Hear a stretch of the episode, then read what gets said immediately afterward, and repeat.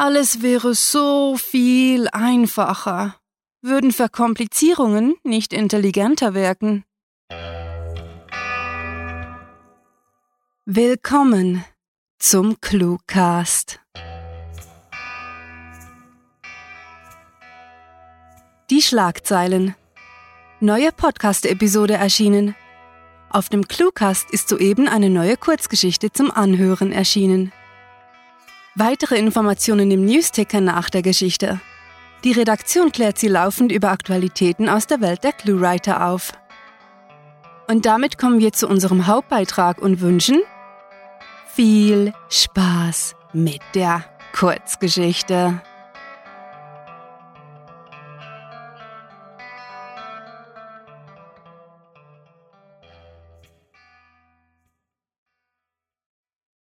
Die verflucht unerträgliche Leichtigkeit des Seins. Warnung. Diese Kurzgeschichte enthält unüblich viele Kraftausdrücke. Jeder kennt diese ungepflegten Gestalten, die zu jeder Tages- und Nachtzeit an den vielbelebten Plätzen der Stadt stehen. Arglose Passanten um Kleingeld anbetteln und mit lautstarken Flüchen nur so um sich werfen, wenn sie nicht erfolgreich waren. Nun, Jan war einer dieser Idioten, die nicht nur ihre Jugend, sondern ihr ganzes klägliches Leben verschwendeten und sich auch noch erdreisten zu glauben, dass sie die Sympathie und den Rückhalt der Gesellschaft verdient hätten. Er war kein Gefallener, und es war ihm in seinem Leben auch nie wirklich schlecht ergangen. Er war schlicht und einfach ein faules Arschloch. Jan blickte nervös auf seine alte Digitaluhr und stellte entsetzt fest, dass es schon bald Mittag war. Er hatte nun seit 38 Stunden nicht mehr geschlafen und brauchte endlich einen neuen Schuss, um seinen Körper etwas Ruhe zu gönnen. In der vergangenen Nacht war er bei Tracy vorbeigegangen, in der Hoffnung, die Schlampe hätte etwas für ihn. Etwas, das ihn über die nächsten Tage bringen könnte, ohne dass er schon wieder bei Derek hätte auftauchen müssen. Aber seine alte Bekannte hatte dreist behauptet, dass sie gerade trocken sei, obwohl er dem Miststück angesehen hatte, dass sie high war. Und er verschwendete all seinen Charme an ihr, um sie dazu zu überreden, dass er nur kurz in ihr dreckiges Badezimmer konnte, um dort sämtliche Medikamente mitgehen lassen zu können. Tracy war seit dem Vorfall mit dem Stein sehr vorsichtig geworden, und wann immer sie Jan sah, griff sie automatisch an die Stelle an ihrem Hinterkopf, auf die er eingedroschen hatte. Zu Jans Glück war sie jedoch ein dummes Weib, und so hatte sie ihn auch gestern Nacht wieder in ihre Sozialwohnung gelassen, und er hatte sie sich genommen. Wenn sie ihm schon keine Drogen geben wollte, dann konnte er sie wenigstens ordentlich durchvögeln und ihre Küche plündern. Ein Fehler, wie sich später herausstellen sollte. Jan beschleunigte seinen Schritt und erreichte Dereks Nachbarschaft, eine der besseren Wohngegenden, für die dieser Teil von Paris, Texas, bekannt war, und die ihn immer an einen alten Horrorfilm erinnerten, den er sich verbotenerweise mit einem Freund angesehen hatte, als er noch in der Grundschule gewesen war. Er hasste diese geleckten Straßen und die Menschen, die dort wohnten, und er wusste genau, dass sie ihn nicht weniger verabscheuten. Als Jan auf dem schnurgerade verlaufenden Gehweg dahin trabte, entdeckte er einen an einen gelben Briefkasten angelehnten Elektroscooter, kickte diesen auf die komfortabel gebaute Quartiersstraße und grinste breit, als er das Krachen hörte. In der Vorstadt gab es zwei Arten von Leuten, und beide waren sie heuchlerische Wichser, die Elektroautos und Biogemüse kauften. Während die einen sich vormachten, sie könnten sich mit übertriebenem Sport, Rohkost und plastischer Chirurgie das ewige Leben kauften, verfetteten die anderen in ihren Willen, bewegten sich nur noch motorisiert fort und beleidigten jeden, der sie sich ansehen musste. Und sie alle waren der Meinung, mit ihrem Geld und ihren Spendengalas die besseren Bürger zu sein als Jan. Doch während diese prüden Heuchler ihre Frauen mit billigen Huren betrogen, Geld unterschlugen und mit ihren Hybridautos angaben, lief er durch die Stadt, und tröstete sich mit dem Gedanken, dass er wenigstens für die Umwelt keine Belastung war. Er war vielleicht ein Taugenichts, ein krimineller Junkie, aber wenigstens war sein CO2-Fußabdruck überschaubar klein. Und dank der Hanfpflanzen in seinem Apartment und deren Chlorophyll war seine Umweltbilanz sogar positiv. Das sollten ihm diese beschissenen Vorstädte erst einmal nachmachen. Als Jan in die letzte Seitenstraße eingebogen war und Dereks Elternhaus hinter den in Reih und Glied stehenden Hartholzbäumen erahnen konnte, hielt er kurz inne und versuchte sich den klebrigen Schweiß mit einem verdreckten Taschentuch von der Stirn zu wischen. Es geschah nur sehr selten, dass er an seine Vergangenheit dachte, und das war ihm auch recht so. Aber immer, wenn er seinen verdammt nichtsnutzigen Dealer, der im Keller seiner Eltern wohnte, besuchen musste, wurde Jan automatisch nostalgisch.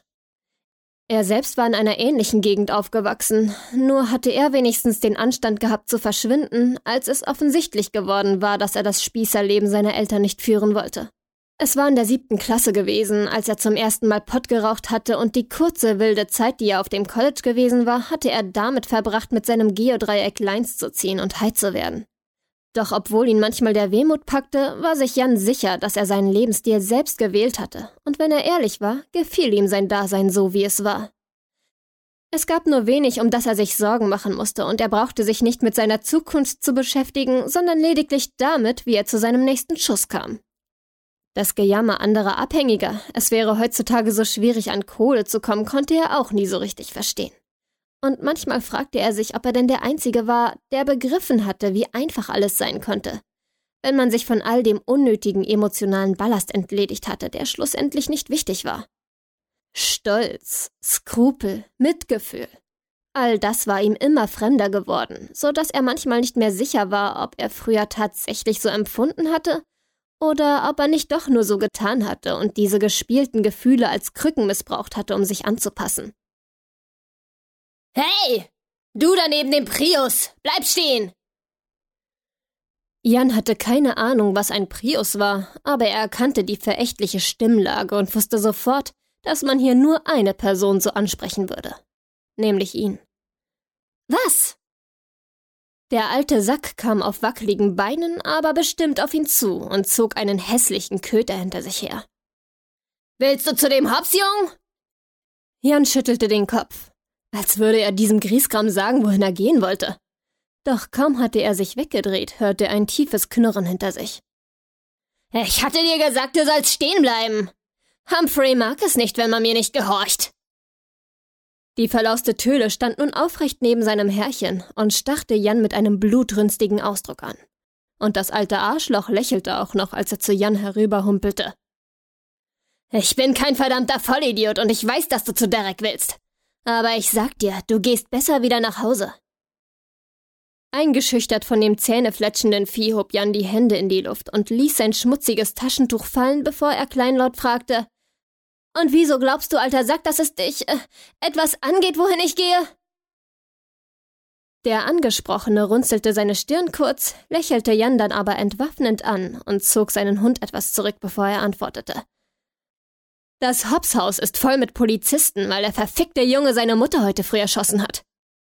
Eine liebe Frau, aber etwas Dümmeres hat die Welt noch nie gesehen. Er tätschelte den mächtigen Kopf seiner Bestie, und das Tier beruhigte sich schlagartig, bevor er fortfuhr und Jan erklärte, dass es für ihn wahrscheinlich keine gute Sache wäre, wenn er in einen Haufen Polizisten rennen würde. Widerwillig bedankte sich Jan bei dem fluchenden Alten und machte sich zittrig auf dem Heimweg. Nun würde es nicht mehr lange dauern, bis die Entzugserscheinungen unerträglich wären. Und ihm blieb nur wenig Zeit, um das Problem zu lösen.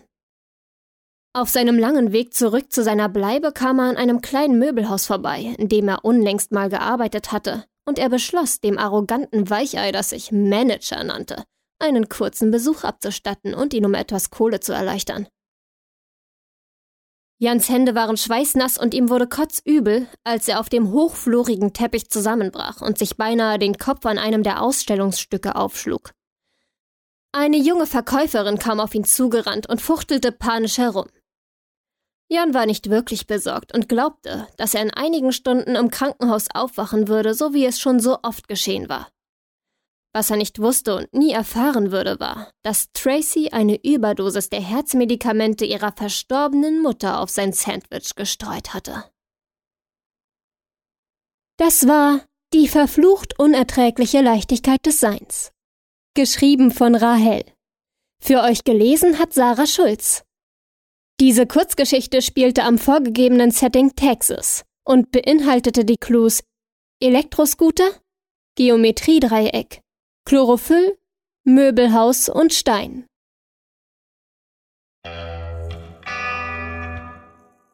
Geschätzte Hörer, nach dieser Reportage kommen wir zu den Kurznachrichten. Literatur in kleinen Happen.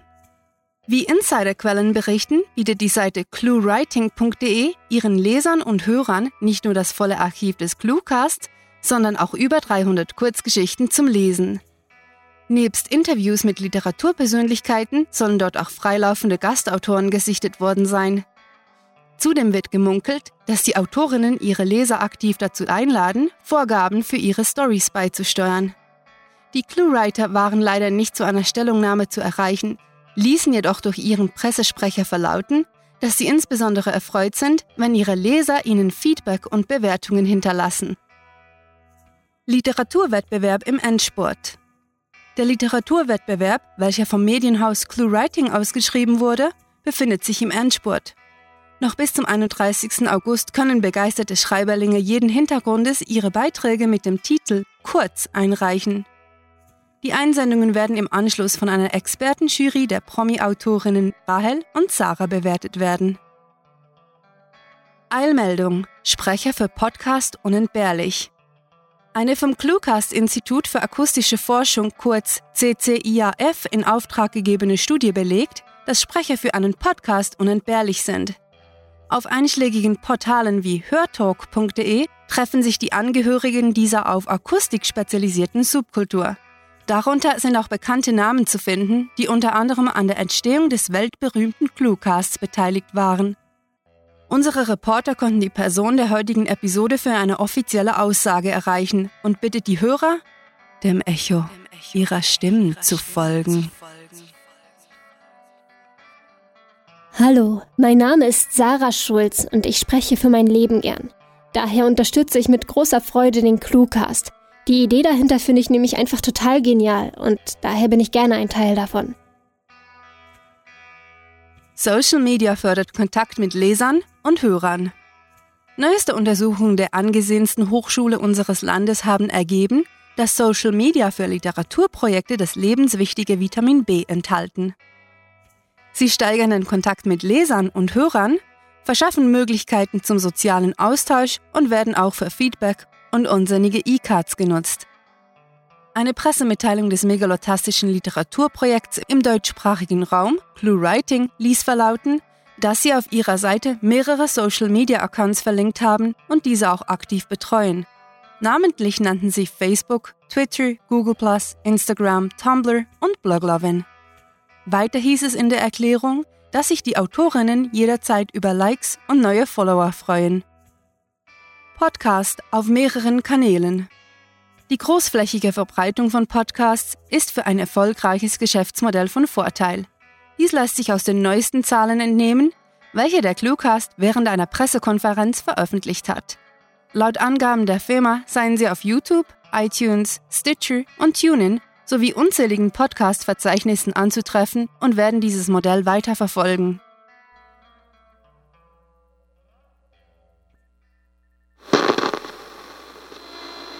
Wir unterbrechen unser Programm für eine Eilmeldung. Soeben wurde bekannt gegeben, dass ClueWriting die Weltherrschaft übernommen hat. Noch erreichen uns spärliche Informationen und die neue Weltregierung war für eine Stellungnahme nicht zu erreichen. Wir raten Ihnen drinnen zu bleiben, die Fenster zu schließen und weiterhin den Cluecast zu hören. Natürlich werden wir Sie auf diesem Kanal weiter auf dem Laufenden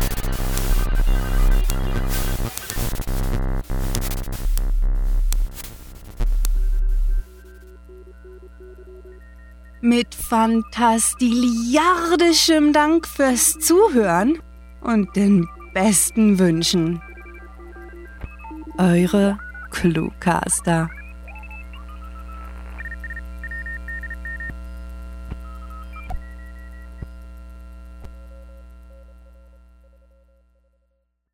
Ah, wir sind immer für dich da. Aber nur, solange du Internet hast.